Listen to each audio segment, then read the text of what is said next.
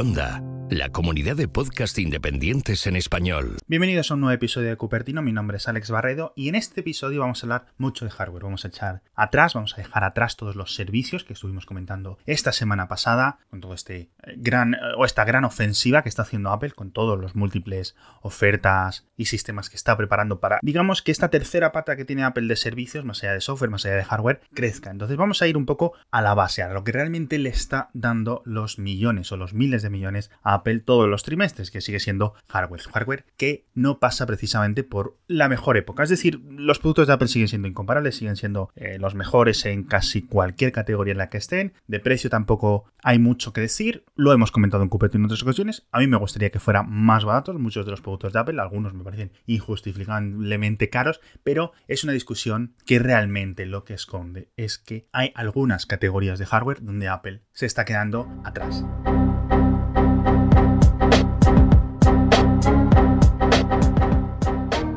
Y es que hace dos años hoy que Apple reunió a una serie de periodistas afines a la compañía, los llevó a sus oficinas y les dijeron en petit comité, literalmente, la hemos cagado con el Mac Pro, entonamos el mea culpa, pensábamos que, digamos, la computación de escritorio iba a ir en una dirección distinta a la que acabó yendo y el modelo que creamos en 2013 no era capaz de escalar, no era capaz de digamos, ir más allá. Nos metimos en una especie de callejón a nivel de termodinámica. Es decir, no podían añadir nuevos procesadores, nuevas GPUs, nuevas nada realmente sin que eso empezara a calentarse y a ser muy complicado de manejar. Entonces, en abril de 2017 dijeron, no os preocupéis que lo hemos corregido, vamos a, estamos trabajando en un nuevo Mac Pro, modular o semimodular, quizás similar a los modelos anteriores pero realmente no sabemos nada. Acabó 2017, obviamente en 2017 no iba a salir, lo misma, la misma propia Apple lo dijo, vamos a trabajar quizás para el año que viene. 2018 acabó, tampoco llegó nada, y 2019 pues va avanzando poco a poco y seguimos sin noticias de ello. Obviamente va a llegar, aunque yo no sé si va a hacerlo en 2019.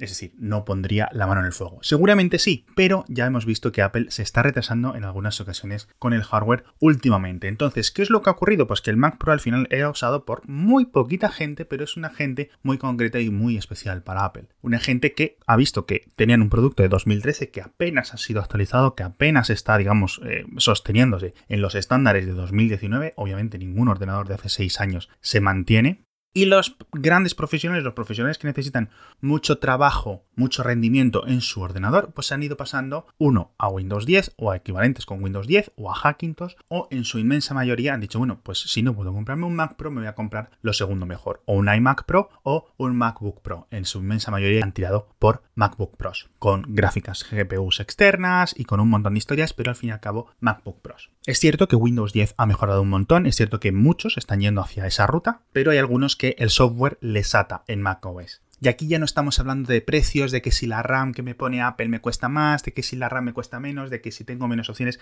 porque realmente es un mercado tan pequeño y es un mercado donde la gente no tiene tantos problemas para echarle mil euros o mil dólares más en componentes a un ordenador, porque es su máquina de trabajo. Entonces saben que lo van a recuperar fácilmente no están a gusto, no están cómodos. Obviamente no les hace gracia a nadie echarle mil euros o mil dólares más para ponerle memoria RAM a un ordenador o para cambiarle las SSDs o la tarjeta gráfica, pero digamos, ya digo, no son tantas reticencias como en un mercado de consumo para lo que sería la mayoría de nosotros. ¿Cuál es el problema? También, pues que muchos que se han ido pasando a estos MacBook Pro se han encontrado con este fallo que llega ocurriendo desde 2016, 2017, de los teclados de mecanismo mariposa que iban fallando, van por la tercera generación y de nuevo Apple ha tenido que entonar el mea culpa, pedir perdón, oye, no está realmente al nivel que nuestros clientes eh, merecen. Esto es muy curioso, es muy curioso que llegue ahora esta admisión, porque claro, Apple obviamente está sabiendo que estos teclados fallan, Apple nunca te va a decir cuántos fallan. Es cierto que hay muchos fallos de la gente que no los está reportando ni a Apple ni a vendedores autorizados, con lo cual, bueno, pues realmente no pueden saber que el teclado de un MacBook Pro de Pepito o de Juanita está fallando si no se lo dice, si no va a la tienda y decir, oye, esta tecla me falla, esta tecla se me está cayendo, etcétera. Con lo cual, todas las cifras que tenga Apple o bien son extraspoladas, teniendo en cuenta gente que no pueda o que no lo haya dicho, o tiene unas cifras que van a ser inferiores al problema que está siendo en realidad.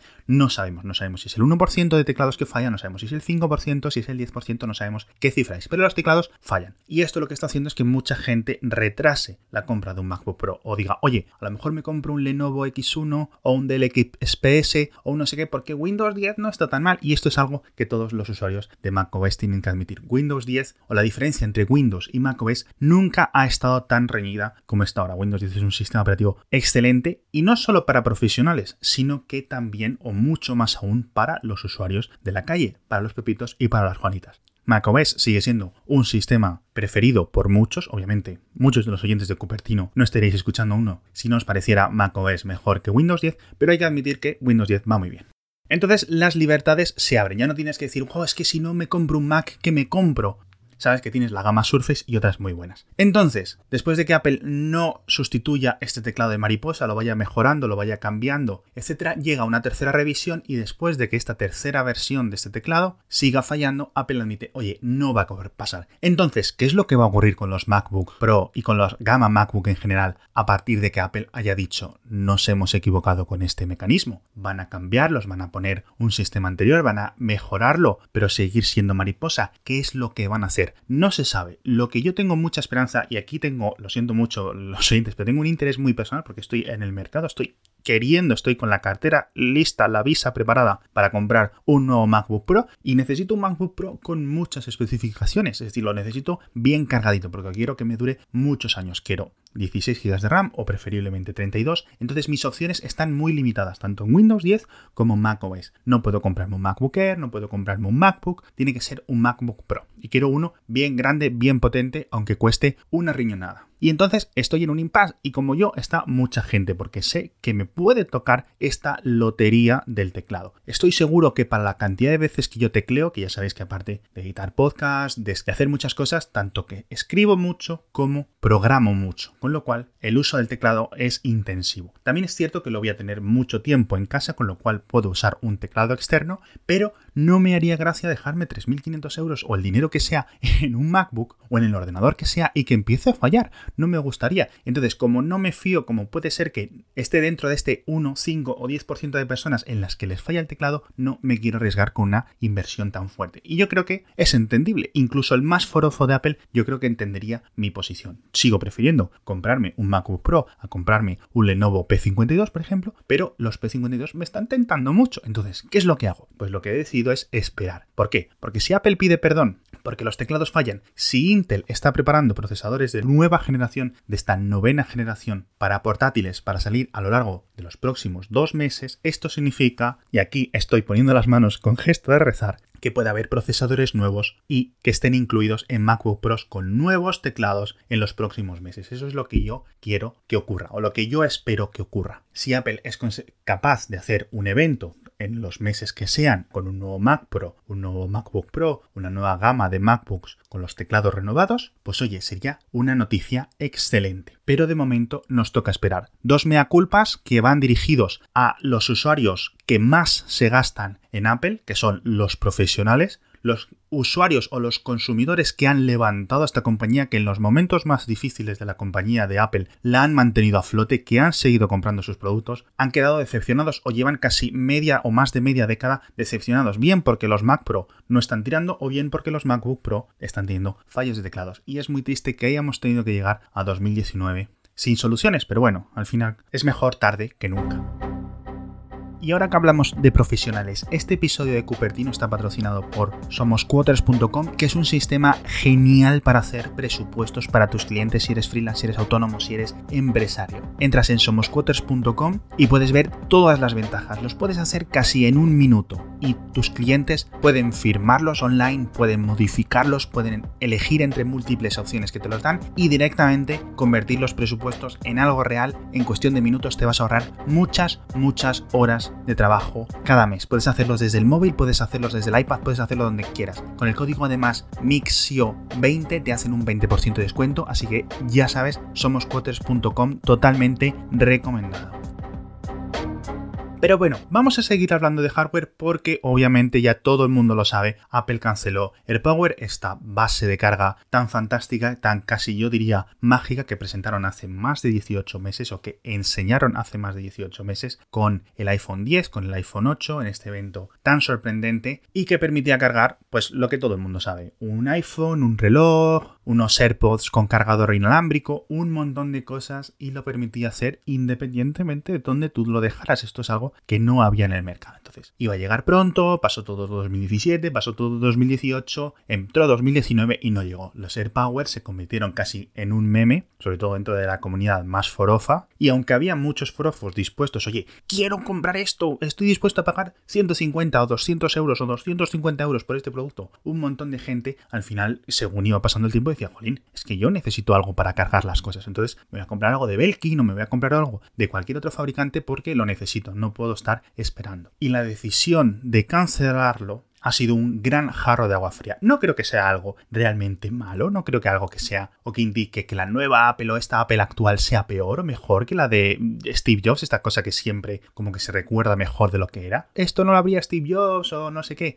Estas cosas realmente nunca se pueden discutir así, nunca se pueden poner con una narrativa así. Las cosas salen y hasta es cierto que Apple se equivocó al anunciar un producto que muchos de sus ingenieros decían que era imposible de fabricar. Como el AirPower tiene que haber miles, o si no al menos sin la hipérbole, docenas de productos, de proyectos, de prototipos dentro de los laboratorios internos de Apple que nunca ni siquiera son ni anunciados, ni siquiera filtrados y que no llegan a nada. Es decir, vamos a ver esto, vamos a experimentar, no funciona. Bueno, pues al final nos quedamos con lo que hemos aprendido y lo aplicamos a futuro a otros proyectos. De esto tiene que haber un montón de cosas. Apple se equivocó, anunció AirPower y no solo lo ha cancelado, sino que lo ha cancelado tarde. Lo ha cancelado después de que se haya convertido ya en algo que va a pasar a la historia como uno de los fallos más pronunciados de la compañía. Pero bueno, por suerte, ya digo, hay mil alternativas muy buenas y sobre todo seguramente mucho más baratas de lo que hubiera llegado a ser este AirPower. Entonces, yo creo que claramente estas decisiones que llegaron la semana pasada de pedir perdón por los teclados de los MacBook Pro y cancelar AirPower surgieron salieron de la misma reunión. Una reunión del más alto nivel entre Tim Cook y Dan Riccio, el jefe de hardware, el jefe de ingeniería de hardware de Apple. Esto es una asunción que yo estoy haciendo. Y dijeron, mira, tenemos que hacer algo con estas dos cosas porque está empezando a tener un nivel de quejas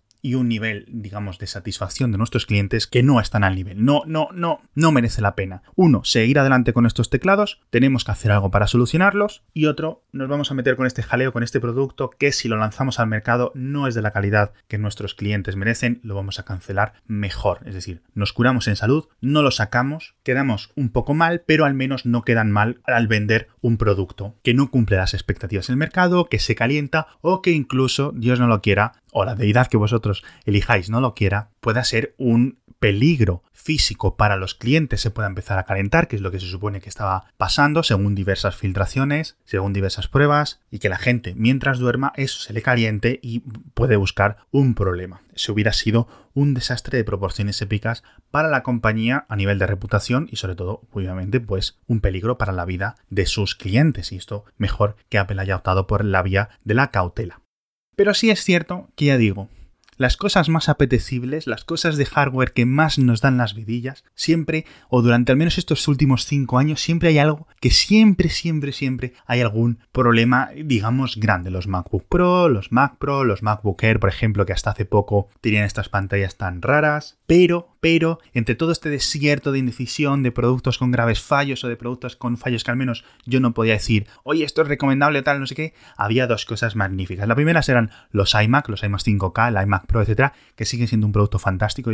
¿Recordáis el episodio de Cupertino en el que comentábamos la evolución de los precios, cómo habían mantenido unos precios estables, unos precios buenos, unos precios que contrarrestaban la inflación, que iban actualizándose, es decir, siempre tenías un buen sistema cuando te compraras un iMac durante los últimos 10 años. Siempre tenías un muy buen precio y algo que no podías conseguir con la competencia, algo que sí podías hacer. Por ejemplo, te podías tener mejores Mac Pros haciéndotelos tú mismo con un Hackintosh Pro o con lo que sea y podías tener incluso mejores portátiles que los de Apple. Pero a nivel iMac eran perfectos, no había, digamos, nadie que les pudiera hacer sombra. Y otro producto genial a nivel de hardware que me parece algo que es lo mejor que ha hecho Apple en mucho tiempo, y yo creo que muchos estáis de acuerdo conmigo, que son los AirPods. Tengo aquí los nuevos modelos, el AirPods 2 o los AirPods de segunda generación, y llevo una semana con ellos. Son caros, 230 euros es un dinero bastante caro, pero tengo que decir que esto es una pasada. Esto me encanta y os voy a hacer una mini reseña ya que estamos. Son 230 euros, podéis comprar la misma versión por 180 euros, es decir, 50 euros menos sin la base de carga inalámbrica. Yo recomiendo la versión más barata, la de 180 euros, creo que la base de carga inalámbrica. A no ser que tengáis todo súper preparado para cargar el reloj, para cargar el iPhone y tal, todas las noches no os va a merecer la pena. 50 euros se van amortizando con el paso del tiempo, con el paso de los años, pero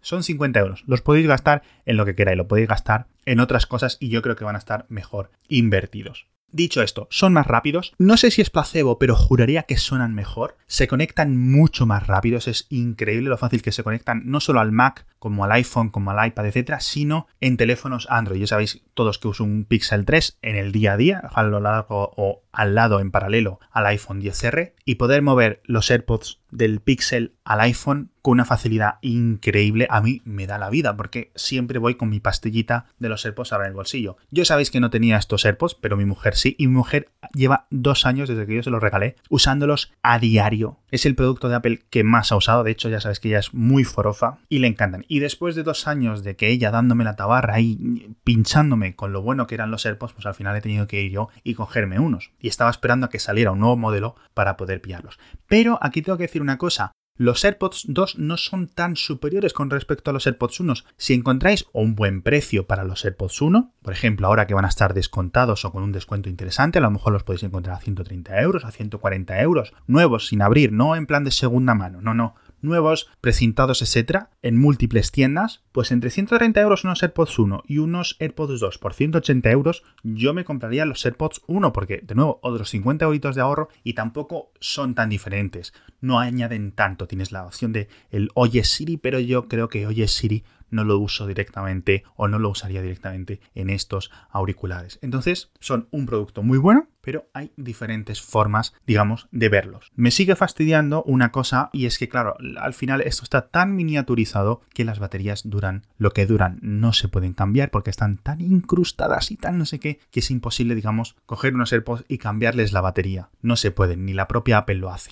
Entonces es cierto que la mayoría de personas, ciertamente por ejemplo en el caso de mi mujer lo he notado, que la batería propia de cada chisme pues va durando cada vez menos, empiezan durando de 3-4 horas, que por cierto a mí me están durando estos AirPods 2 unas 5 horas en funcionamiento, viendo series, viendo pelis, escuchando música, escuchando podcasts, etc. Estoy más o menos consiguiendo 5 horas de forma consistente, pero a mi mujer ya después de dos años de uso sus AirPods 1 le están durando una hora y cuarto, una hora y media, más o menos la batería. Ya no es tanto como las tres horas largas o casi cuatro horas que le duraban al principio. Entonces, pues claro, después de dos años que te has gastado 180 euros que un producto tengas que volver a comprarlo porque la batería está quedándose tan desgastada, pues a nadie le hace mucha gracia. Pero es que realmente con tecnología tan pequeñita, tan miniaturizada, realmente no veo cuál es una mejor alternativa. Y hay mil productos y hay mil alternativas a los AirPods, los de Jabra por ejemplo están muy bien, pero realmente no hay nada a nivel de experiencia de usuario como los AirPods, ni en Android ni nada. Ahora se supone que Amazon está preparando unos basados en Alexa, etcétera, pero vamos a ver cómo funcionan. Pero de momento, ya digo, es uno de estos productos que Apple hace cada mucho tiempo en los que la competencia es incapaz de hacer nada mm, similar. Llevan dos años que salieron y de verdad he probado muchos cascos y nada se parece o le llega a la suela de los zapatos a estos AirPods. Y por último, hablando de hardware,